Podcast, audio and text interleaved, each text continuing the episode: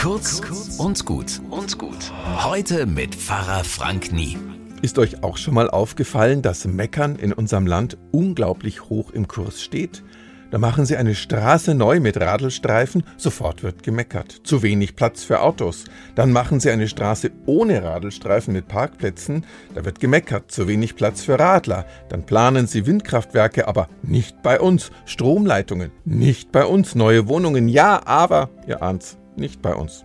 Egal was angepackt wird, so schnell schaust du gar nicht, bis jemand laut dagegen meckert. Und wer laut meckert, der schafft's in die Medien und geht viral. Wir sind ein Land von lärmenden Meckerköpfen geworden, oder? Vorteile will jeder mitnehmen, klar, saubere Luft, günstige Mieten, ordentlich Gewinn, gutes Gehalt. Aber die Kehrseite, Windräder, Baustellen, das ICE-Werk, die schieben wir gern ab. Und die, die sich am wenigsten wehren können, die kriegen's ab. Einer trage des anderen Last, heißt es in der Bibel dazu.